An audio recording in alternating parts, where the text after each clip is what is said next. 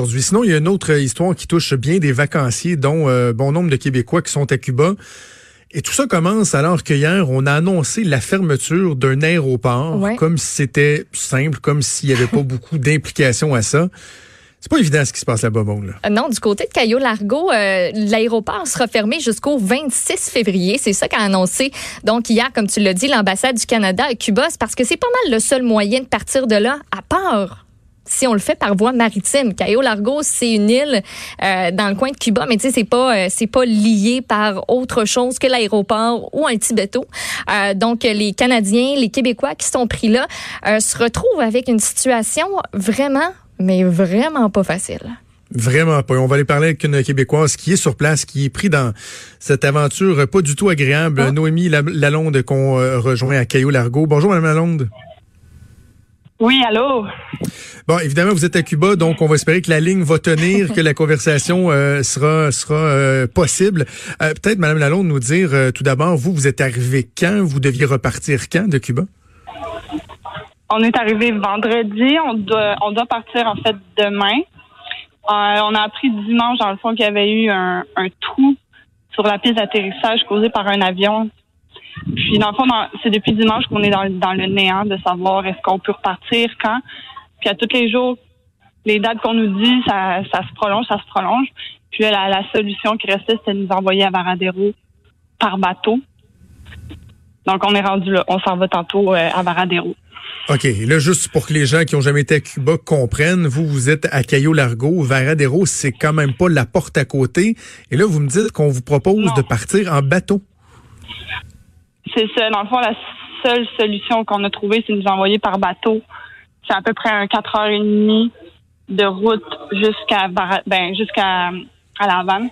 Ensuite, un 3 heures d'autobus pour passer les douanes. Donc, c'est une journée d'à peu près 12 heures qu'on doit faire aujourd'hui. Il y a beaucoup de jeunes enfants, tout le monde est découragé, tout le monde est stressé. Il y en a beaucoup qui aiment pas les bateaux.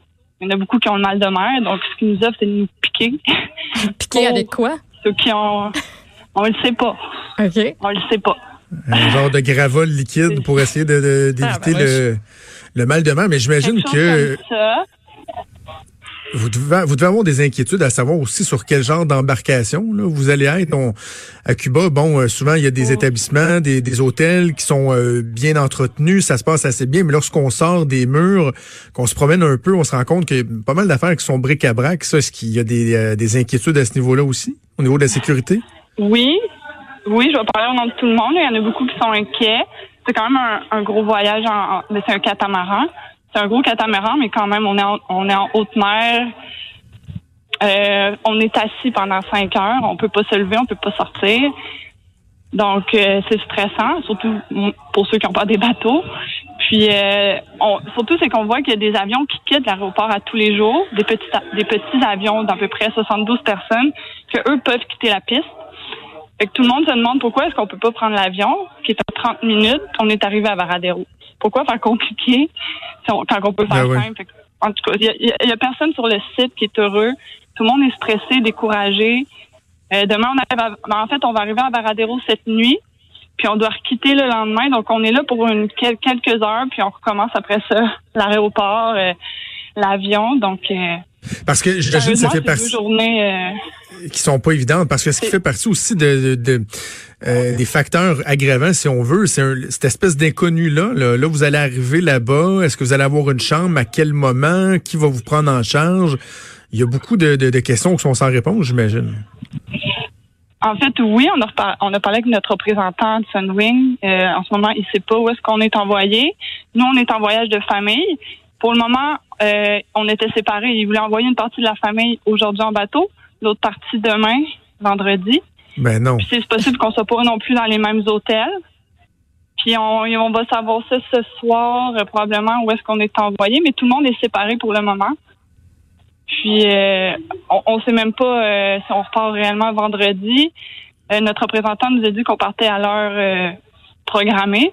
Sauf que quand on va regarder les vols qui quittent Varadero vers Montréal, c'est pas avant 3 heures du matin, ben, samedi, dans le fond, dans la nuit de vendredi à samedi. Donc, tout est décalé, tout est, long. On est en attente. Ça fait depuis dimanche, dans le fond, qu'on sait pas ce qui va arriver. On nous dit qu'on va rester sur le site. Il y en a qui ont quitté quatre jours plus tard. Là, on, sait pas. On est tout le monde dans le néant, puis il n'y a personne qui répond à nos questions. C'est vague, puis ben, ben, Madame, Madame Lalonde, on comprend que euh, une compagnie aérienne ne peut pas prévoir nécessairement que euh, qu'un aéroport va fermer et, tout ça, mais il reste qu'une compagnie comme Sunwing euh, et d'autres ne sont pas seuls, ont souvent la réputation de de laisser un peu à eux-mêmes leurs leurs passagers, leurs clients lorsqu'il y a une situation qui qui diverge de, la normale, là, de, de, simplement bouquer une excursion pour aller nager avec des dauphins. Est-ce que vous sentez, au-delà du fait que c'était imprévisible, que l'accompagnement est déficient? Euh, on sait que c'est comme une situation euh, non prévue, que personne est, vraiment responsable de ça. C'est juste que peut-être que euh, on aurait aimé avoir des questions, des réponses à nos questions. notre représentant, en fait, il c'est plate, mais quand on veut poser des questions, il se pousse, il veut pas, là, tu sais, il, sait pas quoi dire. Il... Fait on est tous dans le questionnement. Puis peut-être que je pense qu'il y en a beaucoup qui auraient préféré, tu prendre un avion. Une demi-heure, c'est fait, on est arrivé.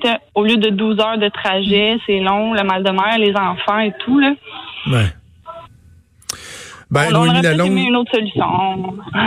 ouais. Je comprends, je comprends. Ben, c'est pas évident, Noémie Lalonde. On va, euh, on va vous laisser. Puis euh, tenez-nous au courant, savoir euh, comment ça se passe au cours des prochaines heures, en espérant que ce soit pas trop pénible et que vous allez pouvoir revenir à la maison le plus rapidement possible. Oui, parfait, merci. Merci, au revoir. Donc, Noémie Lalonde, touriste québécoise en voyage à Cuba. Tu sais, Maud, c'est plate parce que tu peux pas tout prévoir. Là, puis pour avoir travaillé dans le milieu aéroportuaire, il y a des trucs qui arrivent que maintenant, si les avions peuvent plus atterrir, peuvent plus décoller, peuvent plus, là, tu peux pas mettre la sécurité euh, des gens en danger s'il y a un trou qui fait que la portion de ta piste utilisable passe, je sais pas moi, de 6000 pieds à 3200 pieds. Euh, une distance qui est suffisante pour des petits Cessna, des petits appareils, mais des gros porteurs, des 737, etc. Tu peux pas l'utiliser. Par contre, c'est quoi le niveau de préparation d'une compagnie aérienne comme Sunwing, les protocoles qu'ils peuvent, avoir lorsqu'un aéroport ferme, ça doit exister, là. Ben oui, puis tu sais, il y, a des, y a une portion de tout ça sur laquelle tu n'as pas de contrôle. L'aéroport est fermé, on peut pas, les gros porteurs, ça marche pas. OK, parfait. Mais la portion que tu contrôles, c'est comment tu gères la situation. Puis tu as le choix de gérer ça comme un chef ou d'être mal préparé puis que ça vire tout croche comme ça semble être le cas présentement. De faire 4-5 heures de bateau en haute mer quand, quand tu n'étais pas préparé pour ça, puis de te faire proposer une injection de tu sais pas quoi pour pas que tu aies trop mal au cœur. C'est ça? Ah, puis on faisait l'entrevue, puis j'imaginais des gens se ouais, ben, tu sais, sont à Cuba, sont au soleil, c'est eux autres qui ont décidé ben d'aller en vacances. Mm-hmm. C'est sûr qu'il y a pire que ça. Là. On peut penser aux Canadiens pris avec le coronavirus en quarantaine sur un bateau, aux gens qui ont été pris dans le carambolage hier sur l'autoroute 15, qui ont été blessés, qui ont des gens autour d'eux qui sont impliqués. Évidemment, il y a pire que ça, mais en même temps, il n'y a rien de pire que d'être dans l'inconnu, dans l'incertitude, lorsqu'en plus tu es loin de chez vous, ben, dans un autre pays où souvent euh, la langue va être une barrière. Va, je, je m'en vais en voyage moi bientôt, là, je, serais vraiment pas heureux que ça, ça m'arrive, surtout si tu as des enfants avec toi. Là. Puis où la communication aussi est difficile parce que juste avant ça, là, on a eu de la misère à la rejoindre, puis la ligne coupait, puis tu, veux bien appeler, euh, mettons, je sais pas, ton agent au Québec ou tu veux bien faire des démarches quelconques, mais quand tu es directement là-bas, ton seul but, c'est de t'en aller. Puis tu veux avoir des réponses rapides, puis ben c'est pas toujours euh, c'est pas toujours possible. Voilà je veux qu'on fasse une, dernière nouvelle avant d'aller en pause parce mhm. qu'il y a plein de trucs dans l'actualité, mais on peut pas passer à côté du euh, sondage euh, que Léger publie dans le Journal de Québec, le Journal de Montréal.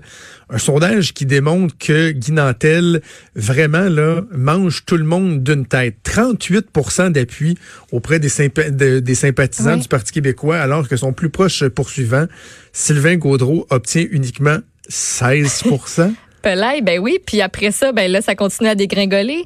Paul Saint-Pierre Blamondon, 5% Frédéric Bastien, 4% Fait que dans le fond, ah, ça va être chien ce que je vais dire, je le dis-tu? Vas-y, fais-toi plaisir. Ben, ça dérange comme pas dans le fond que Paul Saint-Pierre Pramondon prenne trois semaines avec oh, Ah, ah pourquoi t'aurais pas dû dire ça? Je suis pas fine. Non, mais la pente, la, la pente, mais c'est quasiment mais en même temps, tu sais, Colin, la pente à remonter est tellement immense, là, puis j'ai l'air pessimiste de même, là. Dans la vie, je suis positive. Fait que si j'étais dans sa situation, je serais comme, bon, me remonter, mange de mon coton moitié, puis je vais y aller, puis je vais être capable, puis on va l'avoir, puis je vais proposer mes idées. Mais oh, ça me semble difficile. Puis je sais que c'est juste un sondage, puis qu'on peut pas se fier juste Ah au non, sondage. mais c'est quand même, c'est assez clair, là. Tu sais, c'est assez clair, là. 38% mais en même temps, c'est parce que ça en dit long aussi sur le fait que la notoriété joue pour tellement beaucoup maintenant. Ouais. euh, dans les, les choix politiques des gens. Là. Tu sais, Je veux dire, Guy Nantel a rien proposé encore. Là. non. Je sais que mon ami Richard tripe dessus, euh, Sophie aussi tripe dessus, Mais euh, Mario aussi trouve que c'est une bonne idée. Puis je- moi, je suis comme, ouais, mais il a rien dit. On le sait il est pas bien encore. fin, ben, là. c'est ça. Puis, Puis Hey, je, comme suis plus cap- je suis plus capable d'entendre dire euh, Ah oui, mais arrêtez de dire que c'est parce qu'il est humoriste qu'il peut pas être politicien. Moi, j'ai jamais dit ça. Là. Je Non, on veut juste juste dire que ce gars-là a qu'est-ce qu'il y rien proposé encore. C'est ça. Puis comme tu disais euh, dans ta conversation avec Richard, toi, Richard disait, je pense que c'est Richard, mais euh, tu sais, Frédéric Bastien, là, il en a fait des affaires. Hein? Puis comme, tu sais, il a déposé en cours euh, par rapport à la loi à la laïcité, il a des idées, il est préparé, il a le goût. Et, mais eh, il, il manque, il manque quelque chose. Ben, ça, ça vaut C'est- 4 C'est ça. ça ça. Ça, a l'air vaut que- pas- ça a ça a marché, oui, ça oui, ça, ça- ça a rapporté, ça, ça, ça Ouais. vaut 4 Et puis, euh, au puis le Parti PLQ, libéral, hein? C'est pas liant mieux. En fait, c'est ah, vraiment Joe. pas mieux.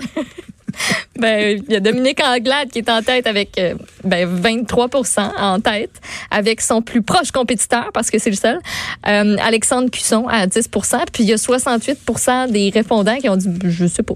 Mais c'est ne sait pas qui est en tête, Je finalement. sais pas. Ouais, c'est ça.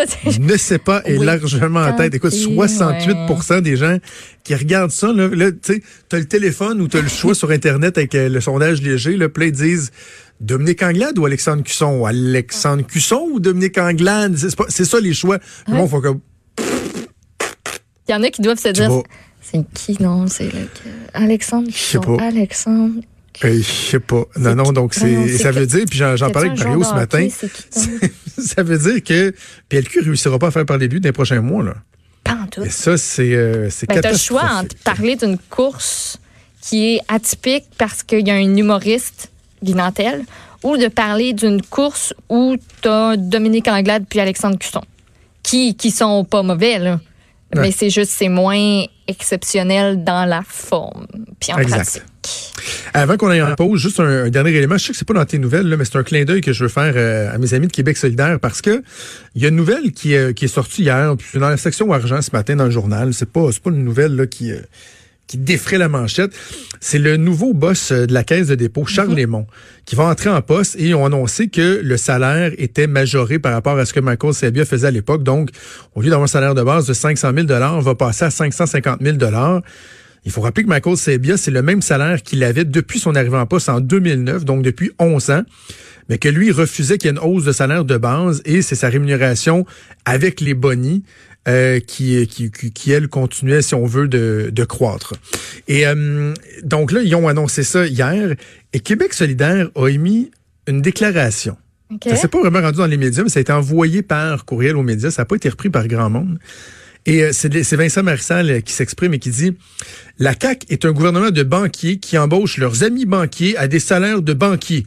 Les Québécois veulent savoir s'il aura droit aux primes de banquier de Michel C, de Michael Sabia. Combien de millions en plus est-ce que Charles va gagner? Avec la CAQ, est-ce qu'il y a une limite à la gloutonnerie salariale?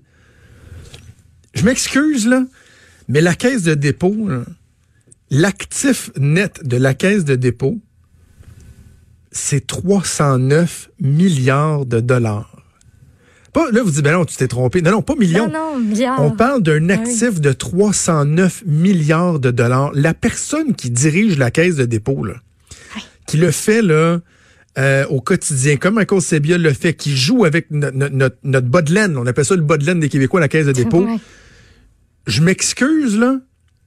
Je m'en contre-torche qu'elle gagne 550 000 par année. Je m'en contre-torche qu'elle fasse 2-3 millions avec ses bonnies.